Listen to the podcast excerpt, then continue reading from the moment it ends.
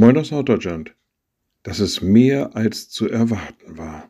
Ja, wie schön, wenn man das mal sagen kann im alltäglichen Leben, dass da irgendwas schon zu erwarten war, dass da irgendwas erwartet wurde, dass irgendwas angekündigt wurde und das, was nachher aber tatsächlich gegeben, geschenkt, bereitet oder sichtbar wurde, war viel mehr, als man erwartet hatte. Und da macht sich Begeisterung breit. Dann sagt man sich, na, das ist doch mal eine Sache, das ist richtig schön. Mehr als zu erwarten war.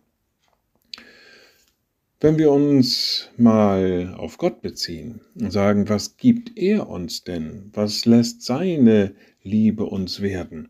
Dann muss man in jeder Beziehung sagen, mehr als zu erwarten war. So ähnlich drückt es auch der Johannes in seinem Evangelium aus, wenn er gleich zu Anfang sagt, aus seiner Fülle haben wir alle empfangen, und zwar Gnade um Gnade. Dieses Gnade um Gnade wird durchaus unterschiedlich interpretiert als eine Abfolge von immer mehr Gnade, als ein Wandel von immer noch verschiedenen Gnadengaben oder auch, dass die Gabe des Neuen Testaments wesentlich über das des Alten Testaments hinausgeht, welchen Interpretation man auch immer folgen mag. Wesentlich ist, dass wir von Gott Gnade empfangen. Naja, und die brauchen wir schon. Denn dass wir uns nicht immer nur mit Ruhm bekleckern in unserem Leben, ist mal klar. Dass er uns aber Gnade schenkt und das immer mehr und immer wieder und immer aufs Neue, das ist etwas, was nicht zu erwarten war. Das ist einfach mehr. Und ich denke, es ist immer wieder neu ein Grund zur Dankbarkeit. Liebe Schwestern und Brüder, ich lade Sie ein zu einem kurzen Gebet und anschließend zu einem gemeinsamen Vater unser.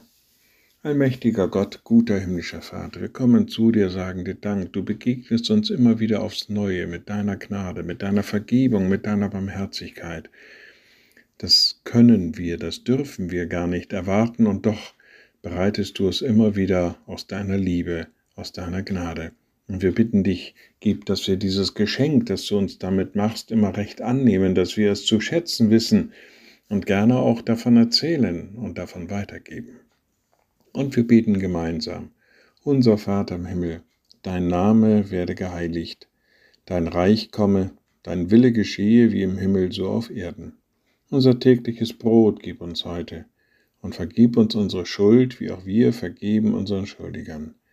Und führe uns nicht in Versuchung, sondern erlöse uns von dem Bösen, denn dein ist das Reich und die Kraft und die Herrlichkeit in Ewigkeit.